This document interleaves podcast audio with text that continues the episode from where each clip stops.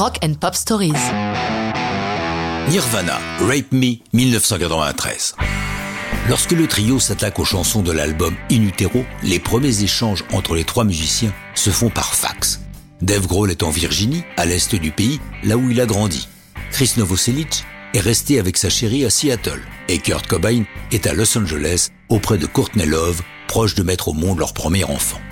Les concerts leur permettent de se retrouver et les premières démos des chansons du futur album sont enregistrées à Sao Paulo après leur apparition au festival Hollywood Rock en janvier 93. Cobain a déjà écrit la plupart des chansons. Parmi celles-ci, Rape Me, littéralement Viole-moi, déjà composée en mai 91. C'est une chanson pour soutenir les femmes face à la violence des hommes. C'est l'inverse de Polly qui figurait sur Nevermind, leur premier album.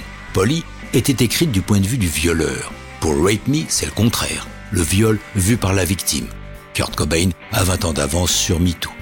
Il présente Rape Me comme une justice poétique. Un type viole une fille, va en prison ou à son tour, il se fait violer.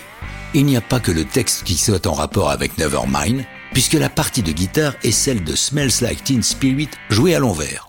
Ils sont tranquilles pour l'enregistrement de l'album qui a lieu au studio Pachyderm à Cannon Falls dans le Minnesota, un endroit en pleine forêt totalement isolé. Le producteur est Steve Albini dont ils aiment le son rugueux.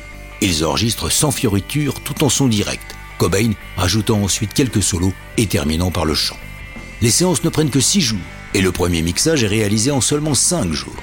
Mais ce premier mix ne satisfait personne, ni le groupe, ni la maison de disques, qui le trouvent inaudible.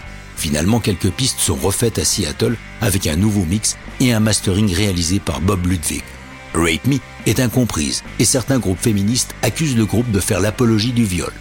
La chaîne de magasins Walmart, qui ne se gêne pas pour vendre des armes, ne veut vendre que des disques clean et pour eux la chanson est rebaptisée Wave Me. Même incompréhension lorsqu'ils doivent participer au MTV Video Music Awards, où la chaîne refuse qu'ils interprètent Rape Me, ce que le groupe accepte. Mais le soir même, étant en direct, le groupe attaque les premiers accords de Rape Me, panique en régie. Mais Nirvana enchaîne ses premiers accords avec Lithium, la chanson agréée par la chaîne. Paru en single en février 93, Rape Me deviendra un classique du groupe grâce à la version Unplugged parue en 94 après la mort de Cobain. Mais ça, c'est une autre histoire de rock'n'roll.